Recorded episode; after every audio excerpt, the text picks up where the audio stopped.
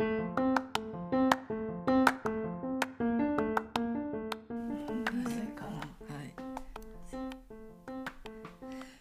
長と政治家姉妹のゆるゆるラジオ。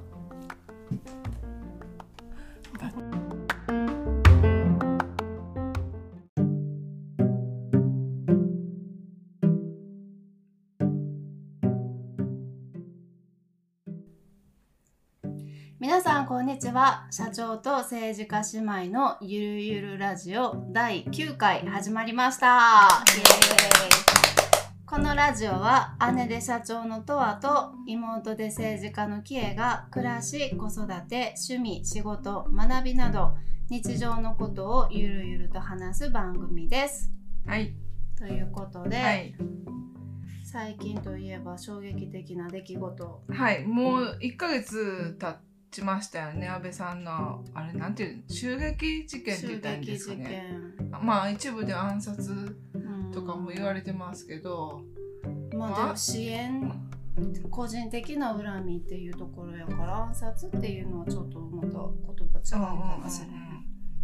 えっ、ととりあえずこのことについてはまあ一応せ 政治問題もたまに取り扱ってる関係で言っとかんとあかんかなと思って、軽く？うん、なんうん。いつ聞いた、どういう状況やった？え聞いたのがねうん。えっ、とね全然知らんかって。あはは全然しばらく。そうそう全然知らんくって、夕方ぐらいにああ遅いね。YouTube を開いたあらはは。あの乙武さはいはいんはがなんか襲撃についてみたいな動画アップいしててえ？どういうこと？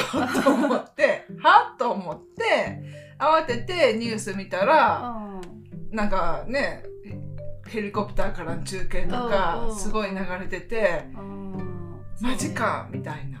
そうかなり衝撃を受けた。なんか K の方は参議院選真っ只中の時あって、ちょうどあの応援にある候補者の応援に向かってて、で応援をしててその時に10人ぐらい地方議員とかいろいろ含めて議員がいててほんで1人ずつ喋ってる中で、うん。急にそんなこと言い出す人がいて、うん。えっと思ってその、え喋ってる中で？一人ずつ喋ってて自分の番が終わって次の人がそう喋ってたら、うん。それを言ってて、うん。襲撃事件があってとか言い出して、うん。えーと思ってすぐにその場で調べて、うん。えーどういうこと？ってなってほんでやっぱり議員たちやからすごいみんな動揺して、うん。なんか、そりゃね同僚の人もね、うん。勝手にそのなんか暗殺支援とは思わずに。うん。暗殺的なクーデター的なところなんかなって勝手に思って、ね。そうそう、であ何があってもその形での決決着はありえへんよねって、あのマイクを通して言いながら、うん。もう泣いてしまう議員とかもいてなんか、身近にやっぱ襲われたりしてすごい怖い思いをした議員とかがいっぱいいてるからやっぱり一言じゃなくって。やっぱり、うん、もう泣きながらマイク握ってる議員とかもいてるのを見てすごいびっくりしたそれで、うん今でも時間経って思うこと、なんか？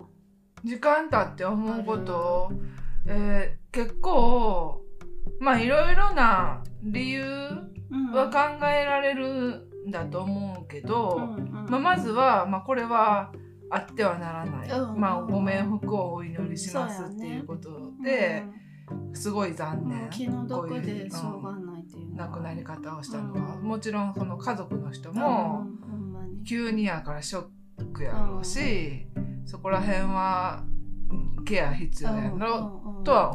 思んう。で、まあ、そこのもんそこは全然普通の人としてうん。何追悼っていうか、うん全そうそうそうそうそうそううん悲しい気の毒とか悲しいとか、こういう形で一つの命が奪われたっていうそうそうとそうそうころはすごく残念やっていうのがあるのと、うん。じゃあこの経緯っていうのはをちゃんと検証して批判すべきところは批判するうんっていうのはまた別の話。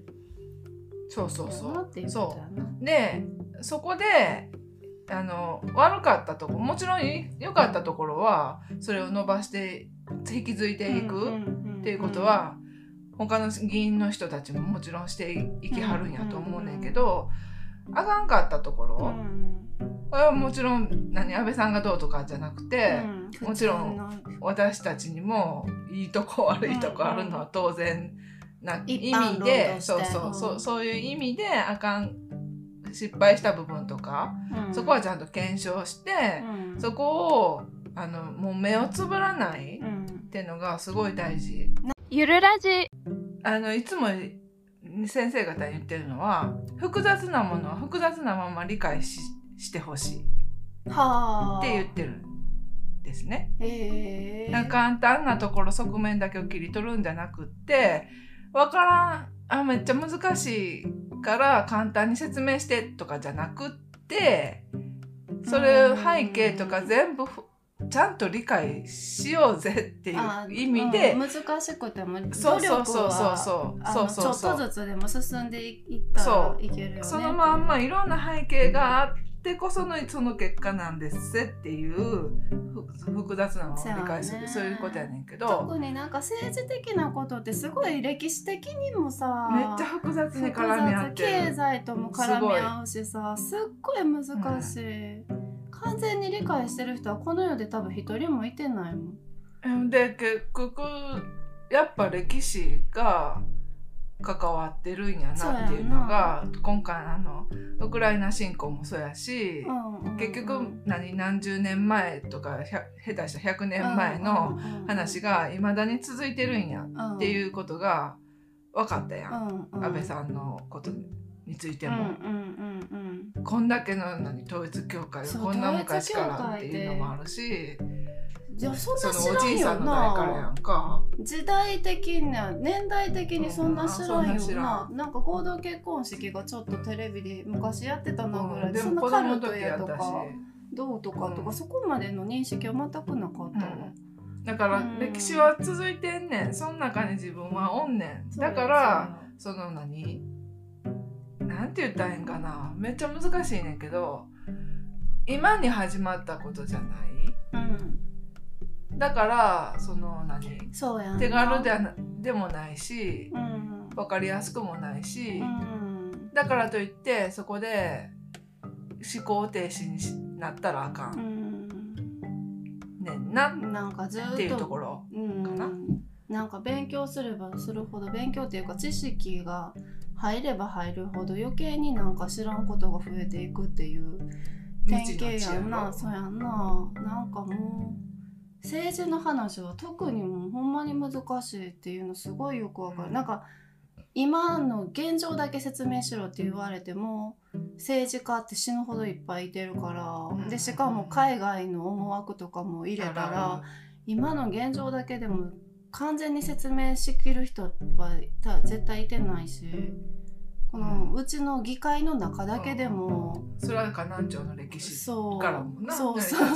なんか個々の思惑とかまでは私は全く把握してないからもう難しいなと思う、もうそれをまあでも分からんしもういいやじゃなって諦めたらあかんねやろうなっていうのは今回のことでもすごい思った。その諦めたらあかんじゃなくうん、そうやねんけどそうじゃなくて実は自分にも関係あんねんで、ね、って思ったら、うん、諦めてる場合じゃない。そうやね。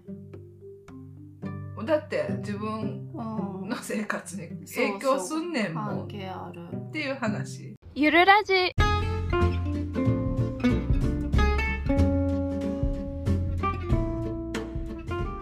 けで、はい、ちょっと重かったので軽く夏休み何してた、はいうんうん、今回のメインテーマ夏休み夏休み何してまだ夏休み真っ只中やねんけど何やったら今日からお盆始まるぐらいのあれやねんけど。何してた、ね、皆さん聞く頃にお盆休みかな。ちゃうんかな。終わり？うん、お盆休みぐらい。はい。何してた？どうぞ。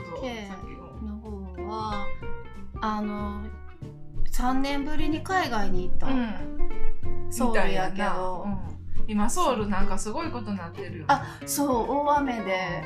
ほんであそうやね。昨日おとついかなソウルの人とオンラインで喋ってたら、朝ジョギングしてたら道路に魚が死んでたってああそう言ってた、なんやうん。海から来てんやほんでその時はさ川が氾濫してハンガンとかが、はいはい。そうそうその時はすごいオンラインの状況も接続状況も悪かった。うんうんで3年ぶりの海外で、うん。うんまあソウルやけどって感じやねんけど、えどう？手続き的にはどうやったん？え割と面倒くさかったよ。そああらそうやんな。普通にチケット取ってすぐ飛ぶじゃなくって、ビザを1ヶ月前からちゃんと申請しやなあかん。し、あれビザなしで行けるんじゃなかったっけ？あ今8月の間はな？あ8月の間か。まだ8月じゃなかったから、はいはいそうビザ取らなあかんしビザ取るのにさか先にうん。領事館の予約を取らなあかんし、うんうんで出発前に PCR 検査を受けて、飛んで、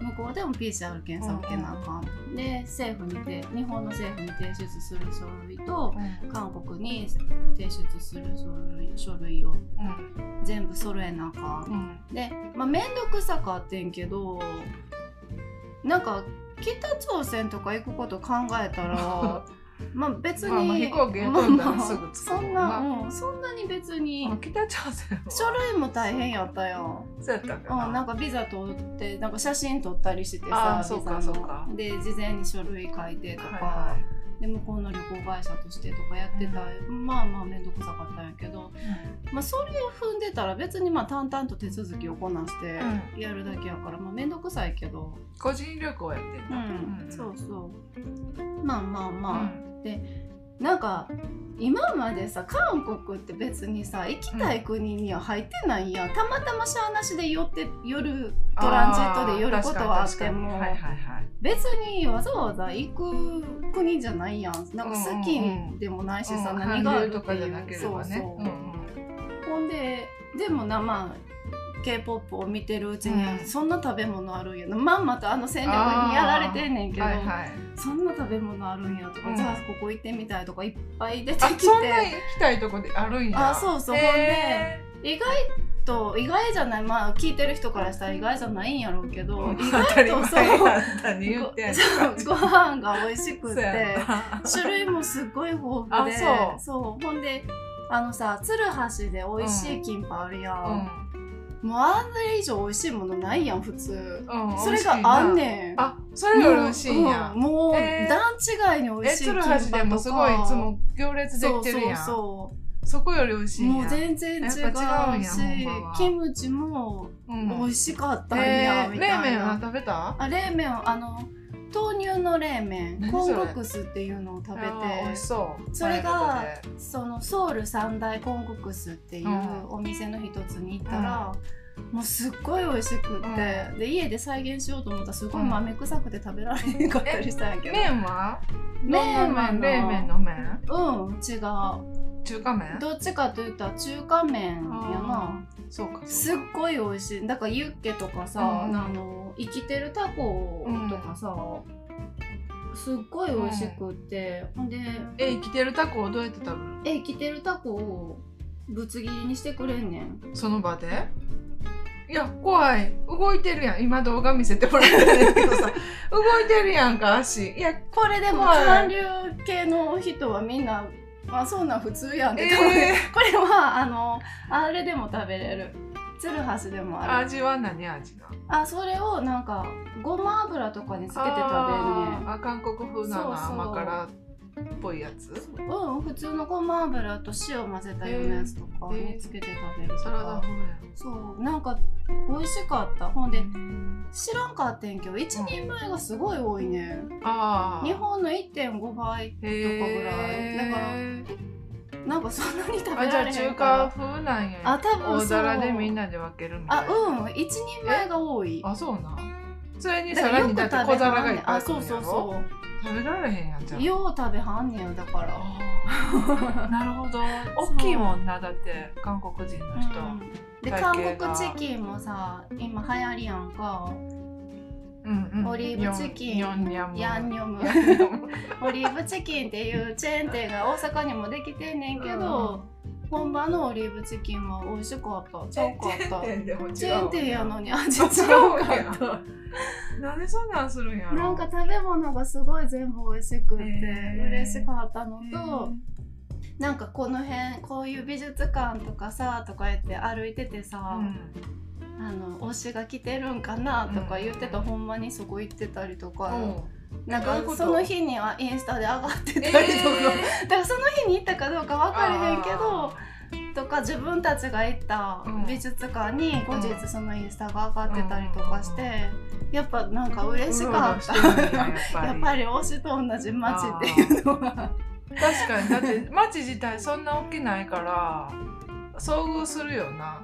うん、そうみたい。うんそうやんな。だって台湾とかもそうやん。うん台北とかおったらああの人あれやであとかあとあるあるうんうあの、普通にある繁華街が少ないからさ、そうそう台北そうそは。う集まるとこが限られてそうやんんねなうんうん。どっか人にぎわってるとこ行ったら撮影とかしてたそうな。そうそうニュージーランドもそうやったあね。まあまあそうやな日本東京が広いからなそうやな。ですごい良かった。で今度はえっ、と夫と二人でまたキャンプに行く来週。あそうなんや。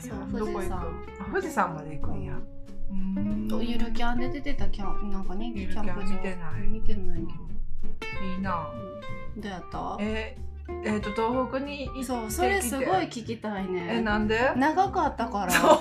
12日。近い12日間？ちゃうねあの今年の初めに九州行って家族で、ね、あ、いてたいてた。あの船で、うん。それが10日間やってあ。もうしんどいもう10日間長いわって思ってて。うわで12日大丈夫かなと思っててんけど、うん。うんあっという間で、えー。また行きたいって。みんでな何がそうそうそう何が違うかと思ったら九州は連泊ばっかりでだいぶスケジュールゆるゆるかったけど、はあはあはあ。今回は東北広いやん。広い広めっちゃ広いからもう毎日移動やってん。い。どど連泊1こ回ったん？東北全部回ったん？けえっ、とねうん。あの名古屋から仙台までフェリーでうんうんう行っん。て、で仙台からあの青森まではいはい。上がって戻ってくる同じルートそうそうそう。こうぐるーっとこう一周したんじゃなくて。ああえっとね行きはあの海沿い側。うんうんうん。だから石巻とか、うんうんうん。遠野とか、うん。その震災のところとか見たりして、で帰りはな内陸が盛岡とか。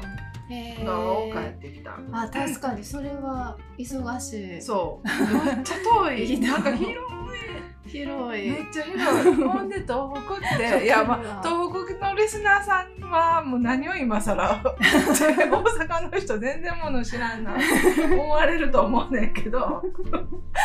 なんしか大阪西日本からしたら東北ほんまになんかもううん、馴染みがない、九州の方はまだ、うん。九州の人いても東北の人って会えへんもんななんかびっくりしたのがチェーン店があんまりないんだよ、えーやっぱ個人商店とか、が多くって、平和やなそうそうやねでなんかコンビニとかも何ほぼローソンか、まあ、町の商店みたいな感じやえー、コンビニがそうそうー、限定なんか東北しかないコンビニとかじゃなくて。あじゃない。それもない。ない。普通の商店かな、えほんでもなんかとりあえずコンビニ行こうって言ったら商店行くの。何やってるか分かれへんよローソンぐらいしかなかった。へえほんならコンビニ行こうって言ったらローソンなんや。そう。え今日はセブンのコーヒーが良かったのにとか。だそんなんそれやったら商店のコーヒーやあるよって言って怒られるかしらんけどもう一回言っただけの情報でめっちゃ怒られるかもしれへんけど。スタバとかは？スタバとかあってああるんや。あったけど別にわざわざ行かへんけど旅行してんのに。何年か前に行ったで東あそう、北うん。ゆるラジ。ちょうど8月の初めに行ってんけど、祭り？ちょうど何がちょうどな祭りの時がうどやそう東北中祭りしてんねん。ねぶた祭りとか。そうそうそう。いろいろあそっしてんねん。かそっか。8月三に叉踊り七夕やねんな。そうそうそうそう。そう。だからもうどこ行っても祭りしてる感じ。でしかも祭りが全然やっぱ違うねんなここら辺と。えへえなんか七夕って言ったらさうん。まあ七夕飾りしてるのうんうん見に行くだけやねんけどあとなんかねぶたとかやったらさあんなでっかいのうんねぶた行ってみたい。でなんか阿波踊りみたいな感じでさ阿波じゃないそれ。そうそう三叉踊りです。あーなんか仙台。あはんはんはんはん。いろいろ全然タイプの違うお祭りが各地でへ行われてるえのが興味深かった。へえ子供たち。だから家で喋ってて母親と、えー長男と三男さうん。めっちゃストレス溜めて帰ってけへんかなって言って 言っとったんや。大丈夫かな？って暴れへんかな？まあまあまあそこら辺は。あの泊まったところが、うん。あのエアビーアンはいはいはいドビー。エアビーので予約したから、うん。まあ、大体一軒家うん。借り切ってたりとか。あの海星リゾートのあれで行ってんかなと思った。いや、うん、行ってない、もうなんか祭りの時やから予約できない、ああはあはうん、なんか一軒家で部屋いっぱいあるから、うんうんうん寝る場所とかあ別とかで、あよかった、うん、なんか東北の一軒家で大きそうやな大きいよ。大めきっちゃ大きい。ほんまに大きい。へえでやっぱりああいうのに Airbnb うん。出すだけあってうん。綺麗にしてはるわ、うんうんうん。と思って。えー。なんか田んぼとかが、なんか震災の何年後かに行ったんや。ああうんうんうんか町のイベントっていうか、そうなんでそれでなんかすっごい田んぼが大きくって、うん。この辺と全然違うもうあー10倍って言ってもいいぐらい大きくってそこがその時はまだ塩害で、あの枯れてしまってたのとか、うん。なんかまだその時は震災の後が生々しくあったわ。で石巻のその副市長のとかとご飯食べたりして、うん。どうでどうでした？みたいうんな、なんかき話聞いたわ。でなんかおすすめスポット。うん、えっ、と知りねたい。あの十和田湖の現代アート美術館、へえ。美術館何個か行ってんけど、うんうんうんそこが一番良かったか。な何が良かったの？展示数が多い？展示数が多いし展示してるものがあのいろんな種類のもの。展示してるから結構子供えも楽しどういめたう美術品をしてんの？美術品、えー現代アートあ現代アートの？うんうんうんそうそうそうそうそうよよかった、遊べるしうん。ほんであとはあの八戸のうん。縄文うん。博物館かなんかうん。東北って結構縄文時代の遺跡そうそうそう多くってでそこでもうもうこれ衝撃的な道具を見てあここいや道具いっぱいそれがこれかいや違うね。道具いっぱいあんね道具グッズいっぱい買ってきてるけど それガチャで。で合唱道具っていうのがそうこうお祈りしてる形の道具があんねん。そうなんや。合唱作りかと思った。でお祈りうん。お祈りしてると思ってあ道確かに確かにでそのかそれがもう妙に可愛くって。一目惚れてうん。合唱道具を狙ってあガチャを何回かやってんけどあかんあかんか変なお面ついたやつで合唱道具へがえを見てだから道具って何でもありなんや。すごいな。なんか道具作りたいって 作りたいって思って。もうあんなんだって粘土でさ作ればいいだけの話やんか。これ道具作りたいと思ってさ思いながら家帰ったら作ろうと思って、うんであの何？青森の美術館。そうそうそう。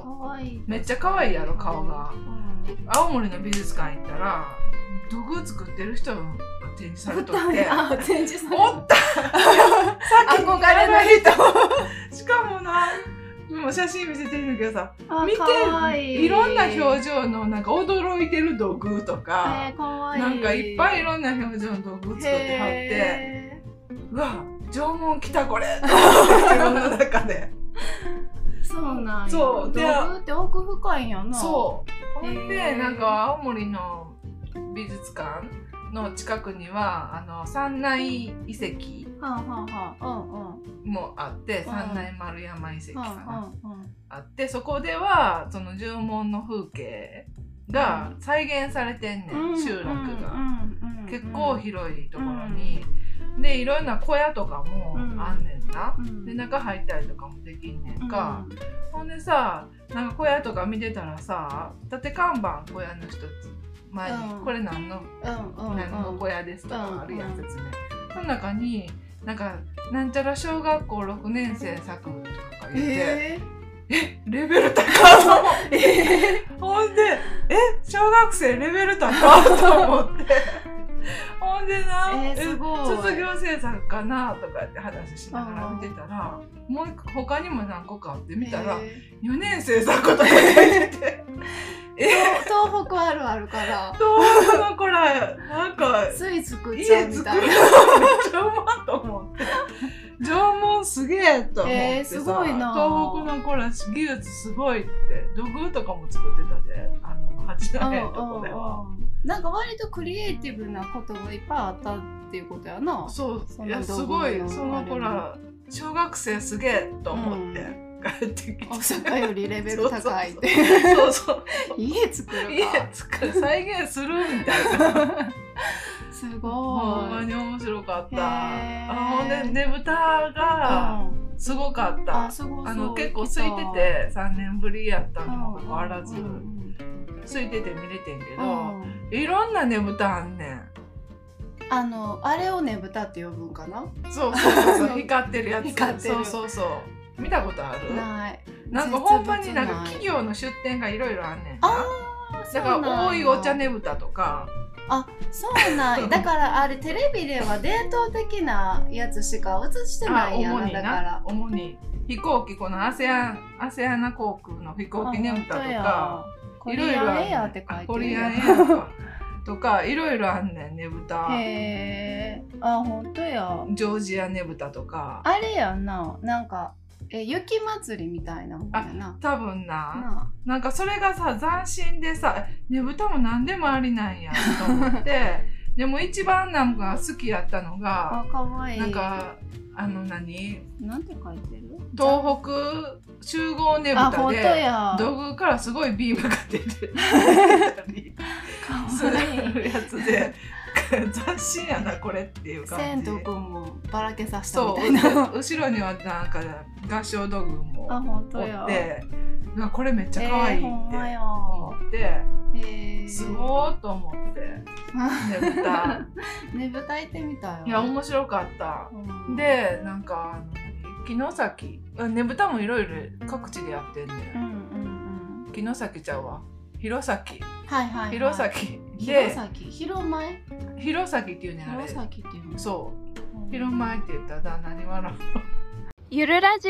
なんかホテルうん。ちょっと離れたホテルうん。ところでもねぶたが歩いとってうん。ねぶたが歩いとって。あの子供たちが引っ張って なんかここ子供だんじりそうそみたいうなそうそうここら辺のだんじりと同じ感じでねぶたが歩いてあをなるほど。連れ回してんねん。であねぶたってこんなんなんやと思って。いいな。なんえ乗かる人は女の人でも乗れるの？それは。分からん。乗ってない。あ乗らへんねあめっちゃいいよ。乗ってない。あまああの青森のねぶた乗ってる人おったけど。あそうなんや。乗ってたいやねぶたには乗ってない。ねぶたには乗らへんねや。太鼓叩くのは。ねぶた隊と太鼓隊 なんで設定ねねぶたの知識が不足しすぎてるぶたの飾りとうん。あの太鼓あと合唱合奏隊がそうそうそうそうや。ねそれで人セットやね一年豚に一太鼓がでそう一巨大ねぶたに23のミニねぶたあがえだからさっきのあの企業とかのああ。いうちっちゃいねぶた。数人で引っ張るようなねぶたと巨大な太鼓隊うん。の後に笛笛とかえー。踊ってる人たちがそうなんや。パレードみたいなそうそうパレードみいたいやね。あそうなんだやからパレードみたいなんが基本やと思ったらうん。そういうあそうだんじり風なのがあっ急てにここにおるんや そうそうそう。だんじり風なんが多分元なんやろなあと思いながら大きいあところがそうやなってるだけそうそうそうそへえだから各地にいっぱいあるんや。うそうそうあるみたいやね。そうか大阪で岸和田のだんじりが有名やけどいっぱいあるもんね。そうそう各地でやってるやん。そういうことか。でそれぞれ特色ちょっと若干ちゃうやん。あちゃうちゃうかなちょギンギンギラギラ。元気ピカピカ。すごいもうデコトラかっちゅうような。よう歌ってるしな。全然ちゃうよな。うん。岸和田で。あ岸だんじりとは。全然違う。岸和田のだんじりだって暗いやん。光ってないねんでえ夜行ったら光ってる夜多分やってない。光ってないって言った。あの岸和田のスタッフおるけど。だんじり光らさへんの？そう ちの子見せたらえ？びっくりしてたもん、え？何これってびっくりしてたもん。嘘。夜メインやもんな、うん全然違うね。うち。えー、そうなんや。知らんかった。そうだから楽しかったよ。めっちゃ良かった。あほんでちょっと話しすぎへんねんけど。あの冷麺。あ盛岡冷麺。食べてん、うん。ね盛岡冷麺発祥の地、店、で、えー、と平壌冷麺っていう名前を掲げてる店行って、うんあるある。全然違うなんや。美味しかった美味しかった。えっ、ー、とねまあでも平壌冷麺やと思って食べたらな。じゃあねうん。麺は近い。麺が平壌冷麺に確かに近いけどちょっとちょっと太いなっっていうだけの話でだいぶ近い麺はな、うんだしとかの味付けが全然違う、ね、ちょっと甘い？ん、なんかねキムチ入ってるからあのうん。辛い、キムチはでも入ってんじゃん。い。やいや平壌冷麺はキムチはさ後付けやったあそうそう好みで入れれるやん。あそっかそっか。だからだしの味がさ主に、うん。楽しめるやん。うでも盛岡の平壌冷麺はもうキムチなんやすでに入ってるしなんかスープの味が違う。うん。これじゃない。なんか申し訳ないけどな盛岡冷麺初めに食べときゃ 美味しく食べれたんやろうけど平壌冷麺と思って食べたらちょっとな、だって平壌冷麺っていう名前かけてかけてるから平壌冷麺と思うやん、ほんまやな。うん、あれはあ多分多分時代を得て変わ変化していったんやろうなと思ってお互いにな、うん。向こうは向こうでやし、こっちはこっちでやし多分変化してって、うん。その 乖離してってるんやろうなっていう思いながら食べてたけど、美味しかったものそんなもんいやお美味しいとは説明してないで美味しかったもの言って。や リンゴとか。美味しかったものな美味しかったものえ魚介類はやっぱ美味しかあったよ魚介類。ーああそうなんや。ずんだ。あがめっちゃゃ気に入ったえ本場のやつは美味しい？美味しかった。大阪で食べるんと違うんや。大阪であんま食べたことない 大阪でも美味しいどでこで食べる？だって。そやろな、うん。ずんだめっちゃ美味しかった。多分初めてぐらいじゃん食べたの。めっちゃ美味しかったずんだ。えあでわんこそばも行あどうやった？わんこそば？いや楽しかったよ。どんだけ食べた？何杯え食べた？結構もう何？結構頑張って75いった。あすごいよ。知らんけどすごいやん多分。なんか次男もう30何本ぐらいで、えー、長男は？分からへん。聞いてない。あ教えてくれへん。あ基本的に教えてくれへん。思春期やもんな。ごめんなさい。わんこの一皿一碗の量が全然違って。ちめっちゃ多いと時とめっちゃ少あない。時で いろいろ食うねんなとか。なんや。けやど。えまあ総合して平均的になるんかなと思いながら、ー、そばは美味しいんうん、美味しかったよ。ううん。ん。みんなやっぱご飯が美味しいところがいいよな、うんうん美味しかった。ソウルもほんまに美味しかった。ああそうやろな。市場とかに。いいな。なんかトッポギがもうすでに、あそこ行った？あのなんか市場何だっけ？ミョンミョンド。ンミョンドン行った？はミョンドンで泊まってた。市場じゃない。ミョンドンもミョンドンあれやろ？夜市。あいや今は全然やあないの？ほとんどない。だからあ。屋台ちょこちょこ出てるけど少ない。ミョンドンって言ったらさだってその何？パチモンあそうパチモンとか。がいっぱいあるやんか、そんなんもなないんやもんパチモンはいっぱいあった今はああるんか。あるんや。ミョンドン餃子っていうミシュラン取ってる美味しいお店があってでそこ男性今さピザいるからすごい空いてんねんよ、うん。どこでも、うん。あそうか。そうそれがあじゃあ今行き時なんや。そまあ行かへんけどしばらくは。いや行かれへんしばらくやっぱりまだ海外は。いや行きたいけど。行きたいけど。いやまだ行かまたれへん。行こうかなと思ってんのに。あそうなんや。ううん。いいな。うん。よかったで。割とん。楽しめた、うんうん。ご飯が美味しいから、うん。はい